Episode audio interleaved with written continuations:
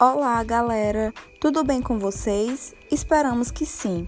Somos ligantes da Liga Interdisciplinar em Saúde Mental e iniciaremos mais um Lisancast.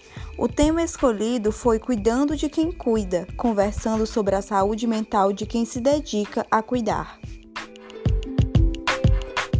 Iniciaremos com o significado da palavra cuidar, que remete a atenção, cautela, desvelo, zelo Assume ainda características de sinônimo de palavras como imaginar, meditar, empregar atenção ou prevenir-se. Dessa forma, fica claro que o cuidador é um ser de qualidades especiais, expressas pelo forte traço de amor à humanidade, de solidariedade e de doação. A tarefa de cuidar de alguém geralmente se soma às outras atividades do dia a dia. O cuidador muitas vezes fica sobrecarregado, pois geralmente assume sozinho a responsabilidade pelos cuidados. Soma-se a isso ainda o peso emocional da doença que incapacita e traz sofrimento a uma pessoa querida. O trabalho em saúde impõe aos profissionais da área uma rotina carregada de alto grau de tensão que envolve toda a equipe. Nessa perspectiva, é importante falarmos sobre o estresse do cuidador. Como reconhecer?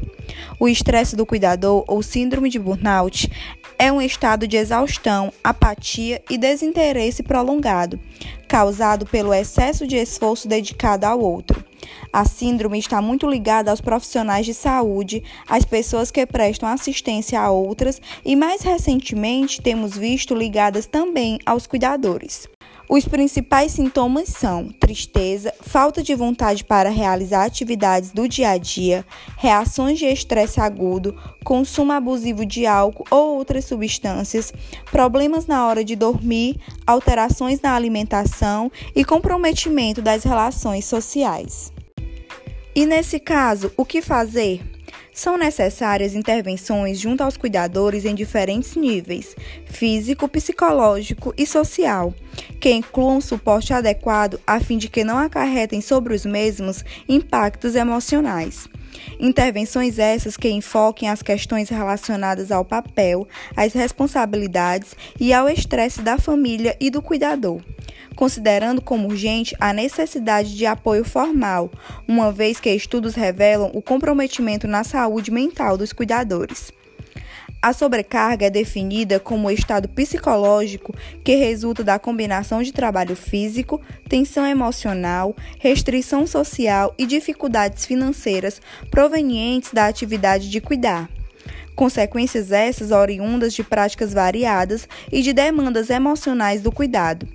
O cansaço emocional caracteriza-se pela perda progressiva de energia, fadiga e esgotamento emocional, refletindo a situação em que os trabalhadores não podem dar de si no âmbito afetivo.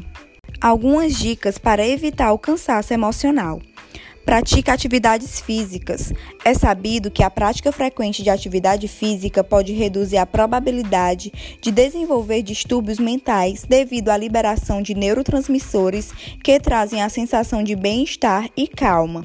Para tanto, é essencial fazer atividades físicas conforme o perfil clínico do profissional, em horários compatíveis com as demandas laborais e que sejam prazerosas para o indivíduo que executará os exercícios.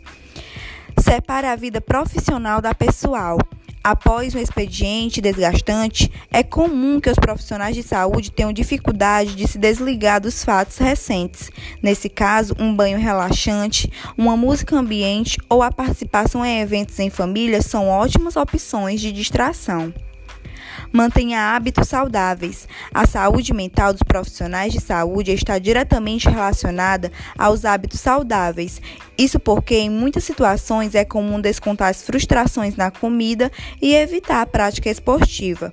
Por isso, uma alimentação saudável e balanceada é fundamental para ter disposição para as atividades diárias, além de manter o número mínimo de horas de sono, entre outras questões de relevância para a saúde. Esse foi mais um Lisancast. Espero que vocês tenham gostado.